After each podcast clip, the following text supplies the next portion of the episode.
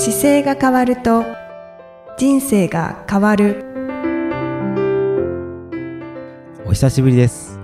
お待たせしておりました101回目の配信。いよいよスタートしました。姿勢治療科の中野孝明です。今後の配信ではリニューアルに際し、スペシャルゲストをお招きして、体の姿勢だけではなく生きる姿勢、より豊かに人生を生きるための姿勢力についてお話ししていこうかと思っております。今後の配信をお楽しみにお待ちください。今回は心臓外科のスペシャリスト南和智先生をお招きして姿勢治療科の考える健康要素シックスヘルス構造睡眠食運動精神呼吸の中の構造運動食についてお話をお聞きしました南先生は情熱大陸にもお手になられていますえー本日のインタビューは南和智先生の、えーところに伺いました、えー簡単にちょっとご紹介させていただきます。南和智先生は74年京都府立医科大学卒業。以後30年間にわたりドイツで心臓血管外科医として活躍。2004年ボッフォーム大学英体大教授に日本人として初めて任命される。2005年から2010年にかけて日本大学医学部心臓血管外科教授を務める。2010年、医療法人北関東大学循環器病院の病院長に就任。現在、大崎病院東京ハートセンター病院顧問、ハートトゥーハートジャパン理事長、これまでにおよそ2万例の心臓血管肺手術を執刀。特別公演、テレビ、ラジオにも多数出演。2005年には、情熱大陸。書籍も多数ありまして、えー、一番新しいのはですね、最新刊、手術数2万超、最強心臓外科医が教える病気にならない自律神経の整え方、幻冬舎。これがちょうど7月の11日に発売されています。えーその前は、人が感動するたびに健康になる、マキノ出版や、えー、疎活力、そして、えー、老いるほど血管が強くなる健康法など、アチーブメントから出版されております。南先生、よろしくお願いいたします。よろしくお願いします。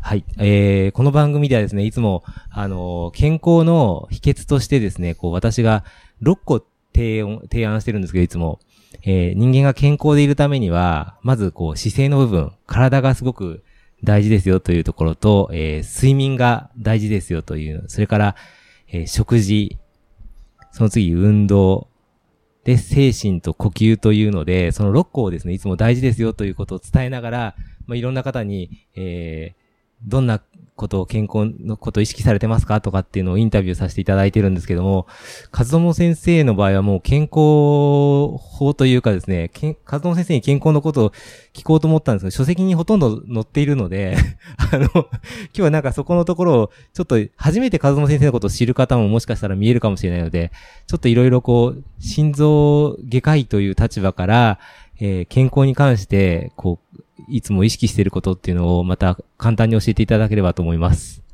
よろしくお願いします。はい。あのー私は、あーおっしゃっていただいたように心臓外科医なんですけども、やはりあのーまあ、基本的な私の考え方は、病気になる前に、はいやはりあの病気を発見しなくちゃいけないと、えーいうことなんですね。はい。ですから日頃からちゃんと自分の体をコントロールしていかなくちゃいけない。はい。これ皆さんね、病気になってから医者行ったらいいわと思ってる人はたくさんおられるんですよね。でそれじゃあ全くダメなので、はい火事が起こってから、はい。あの、どうしようと思ってるのと同じで、はい火事が起こる前に、処置していかなきゃいけないというのと同じことなんですね。はい。ですから、日頃から何をやったらいいか。今、ちょうど先生言われたように、えーまあ、日常、いろんな、あの生活の仕方があって、はいあの、まあ、食事から睡眠、はいいろいろありましたけども、私もやっぱりそれ大非常に大切にしてるんですね。はいですから、それともう一つはですね、あの、早起きすること。はい。早起きすることが、あの、非常に大切なわけです。で、早起きなぜ大切かというと、早起きをすることによって、まず自律神経のスイッチが入るんですよね。うん朝早く起きると、まあ、えー日が昇ってくると、うんアドレナリンが少しこう出てきますよね。うんそれで血圧が上がってきて目が覚めるわけですけども、その時にやっぱ自律神経のスイッチが入るわけです。うん交感神経のスイッチがある。はい寝てる間は副交感神経が優位ですけども、朝起きてくると、あ交感神経優位になってくる。そこを、あその、そのリズムに合わせて生活していくということを、まず心がけていただくのが一番いいかと思います。はい。カズマ先生いつも5時ですか？起きられるそうですね。今日なんか4時半に、4時半今日ラジオの収録があるなと思ったらちょっと早めに起きちゃった。それ冗談ですけども、はい。あの、はいだいたいまあ5時に起きて、あの、小一時間歩いて、はい。あのーまあ、私は普通に散歩するんじゃなくて、はいパワーウォーキングと称して、早めに歩くんですね。はい。だから今日見たの、こんな、あの、天気ですから、はい。もうちょっと歩いただけで汗だくだくかくんですけども、寒い時でもちょっと早足で歩くと、はいやっぱり汗かきますから、はい。その、朝早く、はい。だから自律神経のスイッチが入った時に、それに合わせて自分も運動してくると、非常に運動もしやすい。なるほど。ということですよね。あのー、デレデレしてる時にさあ、運動しようとしたって、はいなかなかスイッチが入らない、はい。えーのと同じでね。やはり、あの車でも、はい。やはり、初めからトップギアに入れたって走らないじゃないですか。はい。だから、やっぱローを入れて、セカンド入れて、サードにしていくからはい走っていくわけで、はいそれも同じように人間の体もだんだん起きてきてるわけですから、はいそれに合わせて運動、運動してくるなり、あの、まあ、仕事に出るとか、そういうことを心がけるといいと思います、ね。朝のじゃあ、うあの、スタートの運動が一番効率が、もう一番効率がいいですよね。あーっていうのは、あの、人間体寝てる時は、うんだいたい脈拍が50ぐらいしかないんですね。はい。1分間に50。はい。そうすると、日が上がってくる、え日が昇ってくるにつれて、だんだんだんだんとアドレナリンが出てきますから、はいあの、60、70と心拍数上がってくるわけですよ。それとともに血圧も上がってくるわけです、ね。はい。だからそれを利用して、波に乗るじゃないですけども、まあサーフィンやられてる方よくわかると思うんですけど、はいスーッとそれに波に乗っていくと、スーッと立てるわけですよ。はいそうしないで、もう寝てる状況からすぐに運動しろったって、えーなかなかできないはいわけですよね。モチベーションも上がらないですから。だからぜひそういうふうにあの人間の体の、あの、まあ、うんバイオリズムという、うん一つのリズムですよね。はい。それを、あの、まあ、こう、各個人、少しは個人差ありますけども、はい大体は同じなんですよ。はい。それでそういうふうにして運動して夜になってくると、はいだんだんと、やっぱり日が沈んでくるとともに、はい。今度はメラトニンというものが出てきますから、そうするとアドレナリンが下がってきて、はいだんだん心拍数が下がってきて、はい血圧が下がってくるから眠たくなるわけですよね。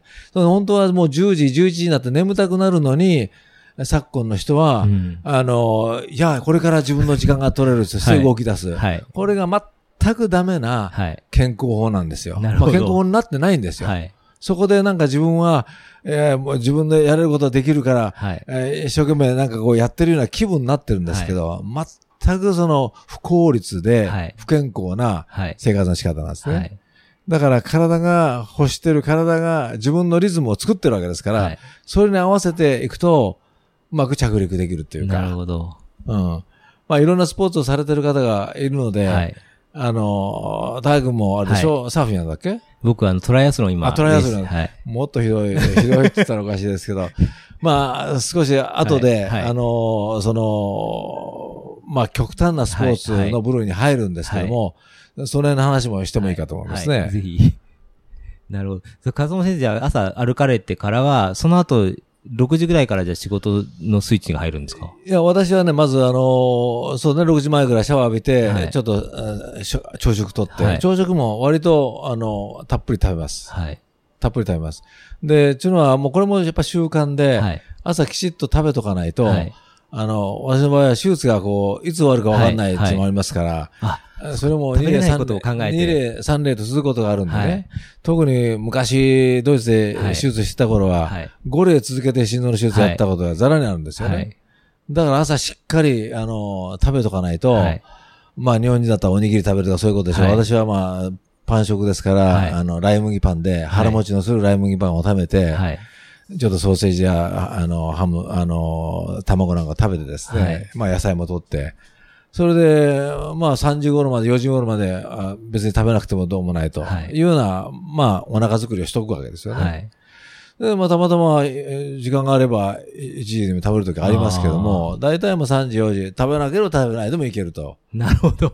うん、そういうような、まあ、体作りになってですね。だから日に2回食べればいいなと。ええお昼食べた場合はもう夜はほとんど食べない。はい。夜はもう、あの、例えば今日もちょっと時間があったんで、お昼食べてきたんですけども、そうするともう夜は、それこそパン一切れ二切れ食べて、はい。あの、チーズ食べて終わりと。はい。そんな感じですよね。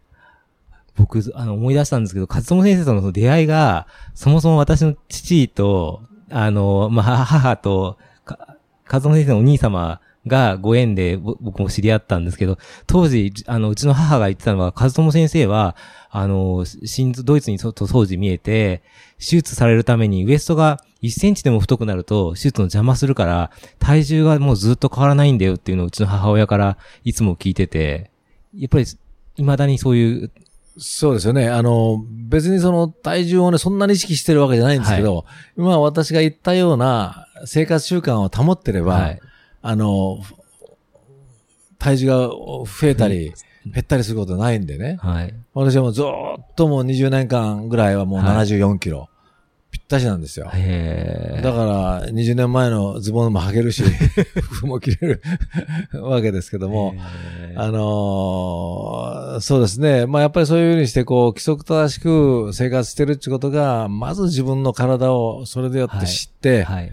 そして、まあこれはこう、このような、あの、食事の仕方がいいのか、だとか、運動もこれぐらいのはい。運動がいいのだとか、はあの、運動もですね、やっぱり往々にして、はい。えー昨今やはりいろんな、あの、ニュースが流れてですね、はもう運動、運動してした方がい。いっつって、えーもう夜中でも走ってる人がいたりですね、あの、しますけども、あーそういうのは全く自分の体を知らずに、むしろ痛めてるんですね。よ、夜走ると、さっきのでいくと、メラトニンが出なくなっちゃいますよね。アドレナリンが出て。アドレナリン出なくだからアドレナリン出なくなるわけです。はい。だから、もう車で行ったら、はい。もう休止しようとしてるのに、そこにバーッと吹かしてるのと同じですよ。アクセル吹かしてる休めないですね、その後。だから全然休めない。うん。だから、そんなことすると帰ってくると、うん例えば12夜中の12時に走るとですね、1時に帰ってきたら、もう脈がボンボンしてるから、はいはあの、なすぐ寝られないですよ。はい。寝られないですよ。なんか人によってはそれやると疲れて寝れるとか言って、全然寝れてないですよ。浅い睡眠しかない。そう、一回アドレナリンが上がって下がるまでって、やっぱりメラトニンの3、4時間かかるんですかね。そうですね。そのやっぱり3、4時間もたいまでも、まあ時間帯によりますけどね。はいだいたい夜中にそうやって走ったら、いそれは3、4時間、あの、そうですよねん下がってこないかもわかんない。だから、あのー疲れたって寝てても、はいあの、熟睡はしてないんですよ。そんな時間にじゃあ寝るとしたら、よっぽど朝が遅い仕事の人じゃないと、そういうサイクルには回んないですよね。そういうことね。ええだから、朝の遅い人、はい。これはね、あの、この、あー日本の社会の中で、はい。あのー朝遅くから仕事に出て夜中まで働いてる、特にメディア関係の人たちははいそうだと思うんですけどね。私もこの間どっかのラジオ局で、あの、話をしたら、はい。えー4時前に寝たことないっていうか、ちょっと待って、4時前ってこれどういう、どういう時間帯だろうはいと私は思ったんですけど、はい確かに明け方の4時前には寝たことないってわけですよ。はい。そしたらあなたあと5年ぐらい、5年ぐらい生きたらいいとこですねって言ったらびっくりしましたけどね。はい。なるほど。もうそれこそ AED でも持ち歩いていかないと、いつ心筋梗塞倒れるかわかりませんよってそうすると自律神経のバランスが崩れて心臓に対して非常に負担かかってるってことなんですね。バランスが崩れるっていうか、はい。もう自律神経がバラバラになってるわけです。あバラバラになってる。バラバラになってる。自律神経っていうのは、はい。交感神経と副交感神経のバランスでできてるわけですよ。だからこれはどっちかが優勢になってもダメだし、はいこっちが優勢になってもこっちがダメなわけですよね。はい。だからまあ言ってみたら、わかりやすく言えば、あなた方ご夫婦ですけども、主人と奥さんがはい、同じようにこう手取り足取りはい生きながらですね、バランスよく生きてるのが、まあ円満な家庭を続けていくコツですよ。はいそ。れと同じように人間の体の中にも自律神経がありますから、自律神経の交感神経、副交感神経をバランスよくやっておればですね、うん副交感神経が優位になってきたら、これ慣れすぎたらデレデレデレデレしてるだけで、はい。あの、ダメなわけで。はい。で、また、バーバリバリ仕事したり、走ってばっかりしたら、交感神経ばっかり優位ですから、はいこれもダメなわけですよね。だから、よくあのー聞くと思うんですけども、定年退職したら急に心筋梗塞が倒れたとかいう話もあります。はいあれは、はいあのー副交感神経が優位になりすぎちゃって、はい。そうすると今度また体のバランスが、はい体あの健康を害するとうんいうのがあるから、その、だから、休むときと働く時の、はい。あその、リズムですね。はい自分は今休んでるんだと。自分は今働いてるんだということをね、意識しながら生活していかないけなですよないるほ。ど。だから、はい。あのーまあ、あの、よく、えーながら族っていうのあるじゃはい、ないですか。はい。